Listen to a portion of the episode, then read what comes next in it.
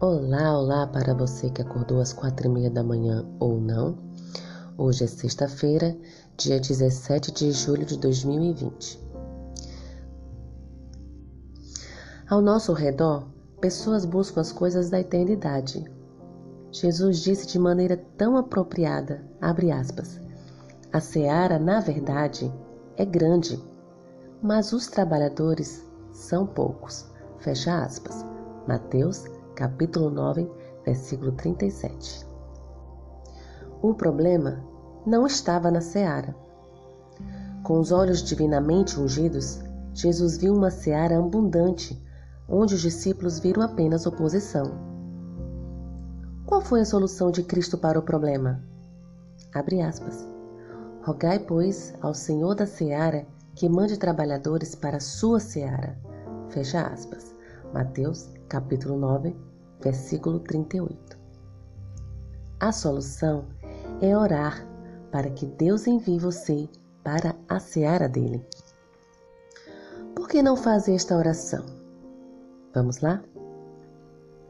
Ore comigo. Senhor, estou disposto a ser usado para o avanço do seu reino.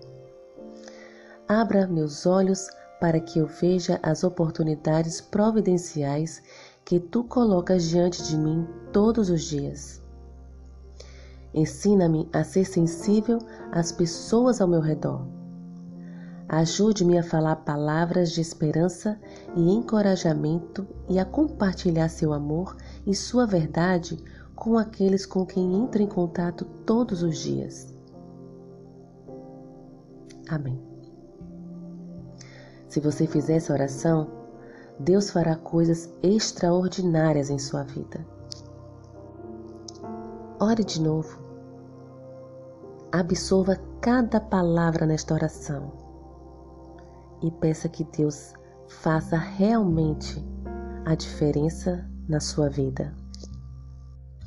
Algumas perguntas para consideração. Vamos lá? Nem sempre é fácil levar pessoas a Jesus, não é mesmo?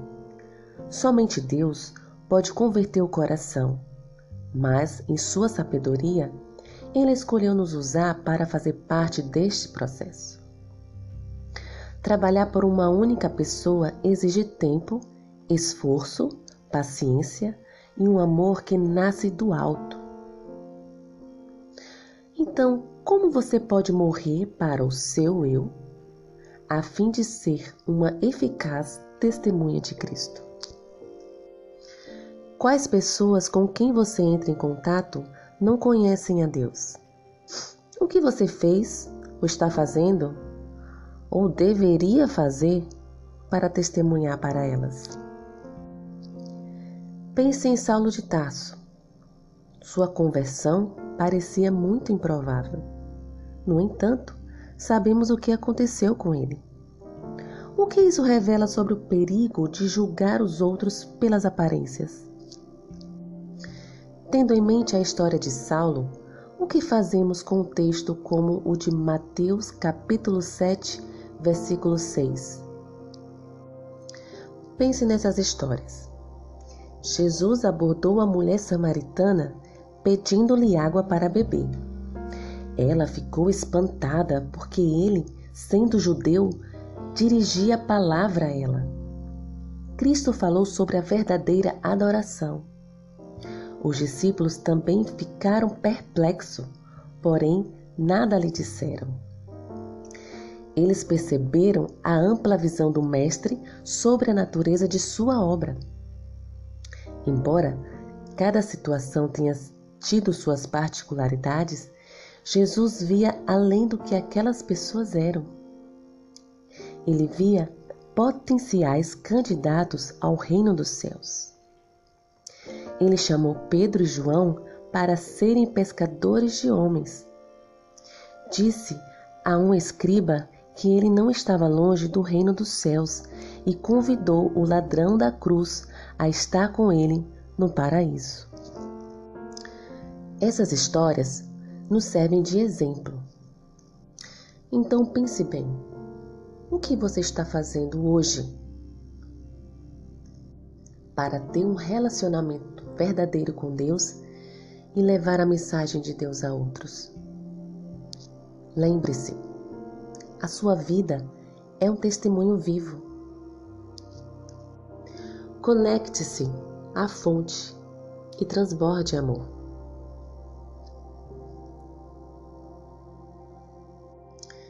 Escute a voz de Deus falando com você.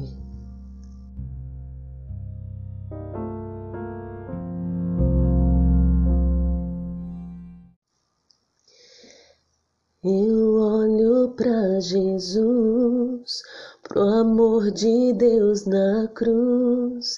Eu clamo, Abba Pai, ó oh, vem com seu poder. Eu olho para Jesus, pro amor de Deus na cruz. Nada pode parar o autor da vida.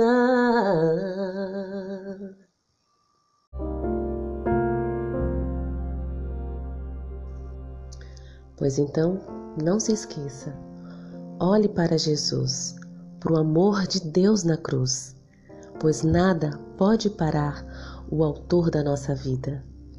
Um bom dia e um forte abraço.